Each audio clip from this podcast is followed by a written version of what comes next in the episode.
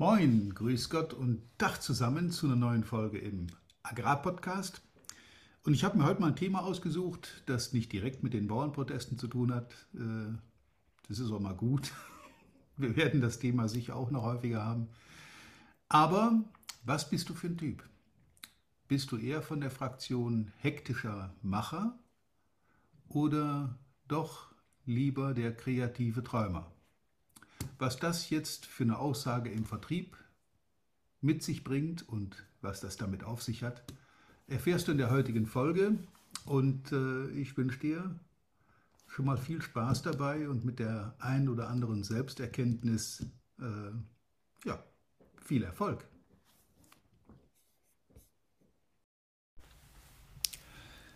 Nach einigen Berichten über Bauerndemo und Berlin-Besuch etc. möchte ich mal wieder gerne auf ein normales Vertriebsthema zurückkommen. Und da äh, schoss mir während einer langen Autofahrt durch den Kopf, was unterscheidet eigentlich hektische Macher von kreativen Träumern? Und was ist für den Vertrieb der erfolgversprechendere Weg? Ja, um es kurz zu machen. Also ich kenne sehr erfolgreiche hektische Macher. Ich kenne aber auch sehr erfolgreiche kreative Träumer. Und um diese Differenz äh, mal zum Wirken zu bringen, sollte man sich selber betrachten bei Entscheidungen, die man, die man selber so trifft. Wenn du also zum Beispiel dazu neigst, dass dir eine Idee in, in den Kopf kommt und das ohne viel Überlegen sofort umsetzt und anfängst zu handeln, dann bist du vermutlich eher der ersten Fraktion zuzuordnen, also ein hektischer Macher. wenn es aber dazu, wenn du dazu neigst, äh, durchaus sehr viele und auch gute Ideen zu haben, wenn es aber dann an der Umsetzung, an der Realisierung scheitert und du viele Dinge dann auch zerdenkst, im wahrsten Sinn des Wortes, äh, nicht ins Handeln kommst und dir dann nach einiger Zeit auch die Lust an dieser Idee vergeht, weil mittlerweile hast du ja auch schon wieder drei, vier, fünf neue Ideen, die vielleicht noch viel interessanter sind, dann könnte es sein, dass du der zweiten Fraktion angehörst. Jetzt lässt es sich natürlich nicht einfach sagen, das eine ist gut, das andere ist schlecht. Das ist äh, je nach Situation, je nach Thema, um das es geht, natürlich auch äh, unterschiedlich zu bewerten. In manchen Situationen ist es sinnvoll, sofort und schnell zu handeln, also der hektische Macher zu sein. Ähm, ich stand vor dieser Situation tatsächlich auf dem Rückweg aus äh, Sachsen. Ich war in Sachsen nach der Montagsdemo in Berlin. Am 15. war ich dann unterwegs von Sachsen Richtung Heimat, Richtung Rheinland. Und dann gab es ja diesen, äh, diese Schneeunwetter, diese von allen Seiten kolportierte Gefahrenlage und ein großes Risiko, wer kann, sollte zu Hause bleiben.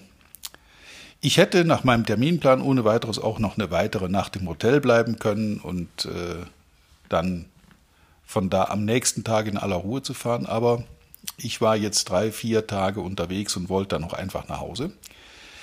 Und es begab sich auf dieser Fahrt, dass ich natürlich irgendwann nach dem Mittag weggekommen bin von meinem Termin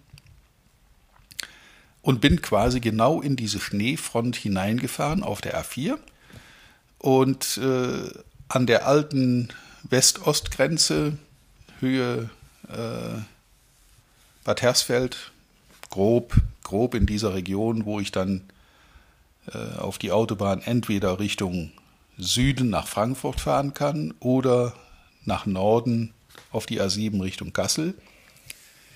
Da stand ich vor der Entscheidung, und zwar praktisch noch in der Abfahrt, fährst du jetzt den kürzeren Weg südlich runter oder fährst du den längeren Weg nördlich hoch? Ich habe mir dann den Wetterbericht nicht nur, sondern auch dem, im Navi den, den Straßenbericht angeschaut und habe gesehen, dass Richtung Süden alles dicht war. Und bin dann in der Abfahrt noch auf die Rechtsabbiegespur nach Norden abgebogen. Habe mich dann unterwegs auch öfter gefragt, war das jetzt richtig? Du fährst jetzt hier mindestens 50 Kilometer in die falsche Richtung. Das ist schon ein erklecklicher Umweg, gerade unter den Bedingungen.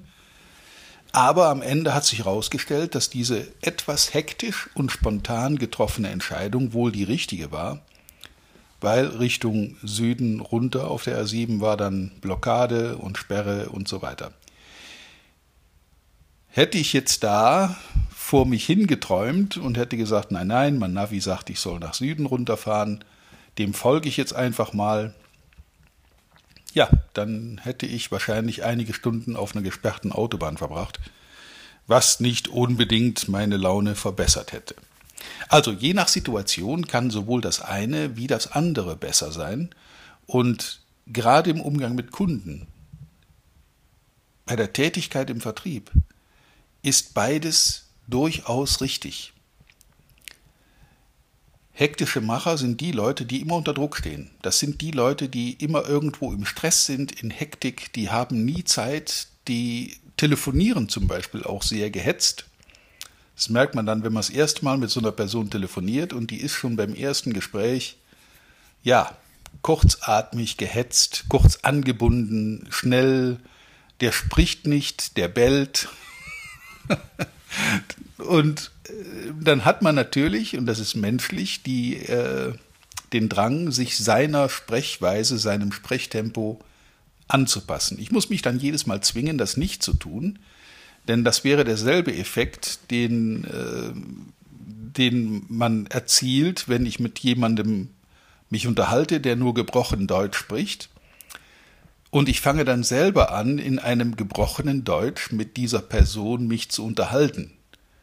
Oder mit einem Kleinkind, das noch keine kompletten Sätze formulieren kann, dass ich dann auch anfange, in der Babysprache mit diesem Kind zu reden.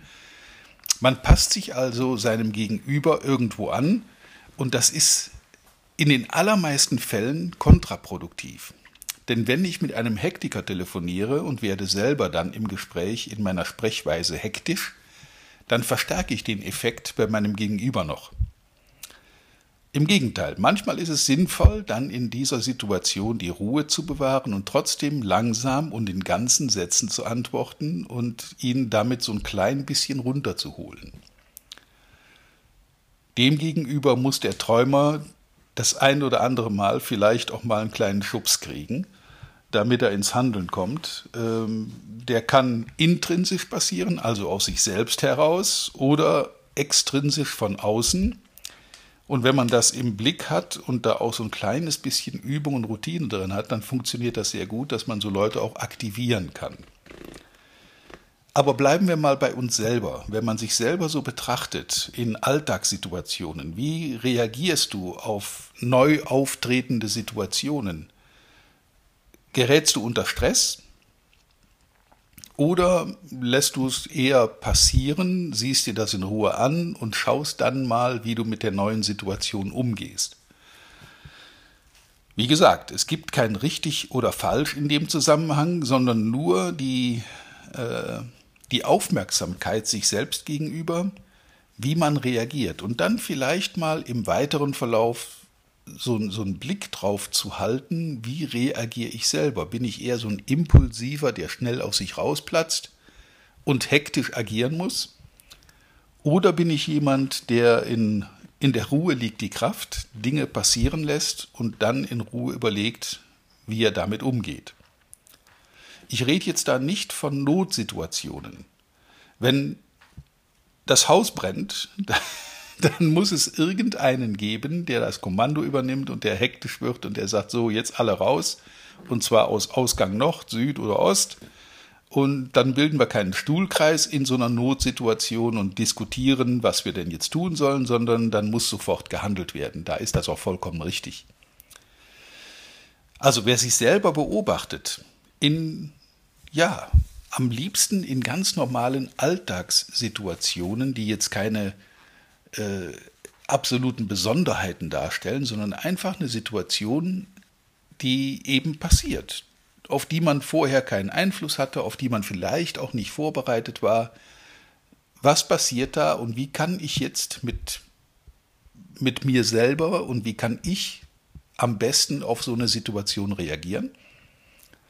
Und wenn du dich dann eingeteilt hast in Fraktion A oder B oder sogar in beides, auch das gibt es. Es gibt ja Leute, die sowohl hektisch, impulsiv reagieren können, als auch in bestimmten Situationen eher die Ruhe bewahren. Ich kann mich da ganz gut erinnern an jemanden, der, äh, ja, in meiner Jugend hatte ich mit dem viel zu tun. Ähm, das war jemand, der in banalen Alltagssituationen komplett ausrasten konnte, aber in Notsituationen, wenn wirklich Not am Mann ist und wenn Gefahr droht oder wenn eine Katastrophe droht, dann wurde der, ja, ich beängstigend ruhig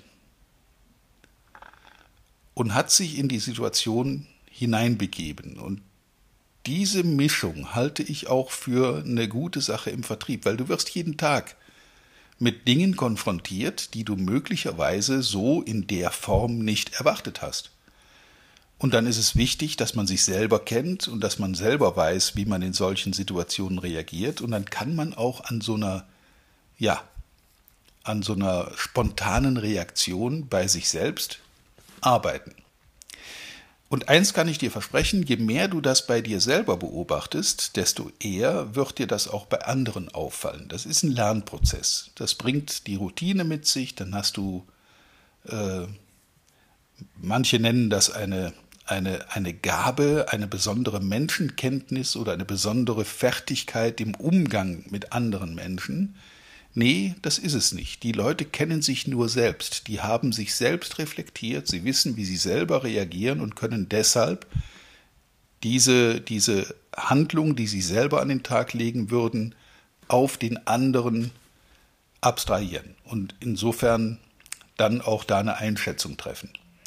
Also beobachte dich gerne mal selbst und überleg dir, wie du in Alltagssituationen damit umgehst und was du für ein Typ bist, was ist in der Mehrzahl der Fälle deine Reaktion und liest daraus ab, wo du dran arbeiten könntest.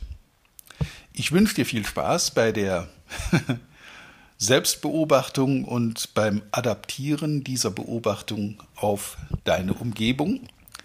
Ja, und natürlich wie immer viel Erfolg bei allem, was du tust und reiche Ernte. Bis zum nächsten Mal. Vielen Dank, dass du heute wieder dabei warst. Wir hoffen, du hattest genauso viel Spaß wie wir. Wenn dir gefallen hat, was du gerade gehört hast, dann war das erst der Anfang. Denn auf walter-peters.de-termin erhältst du kostenlos und unverbindlich ein Beratungsgespräch mit Walter.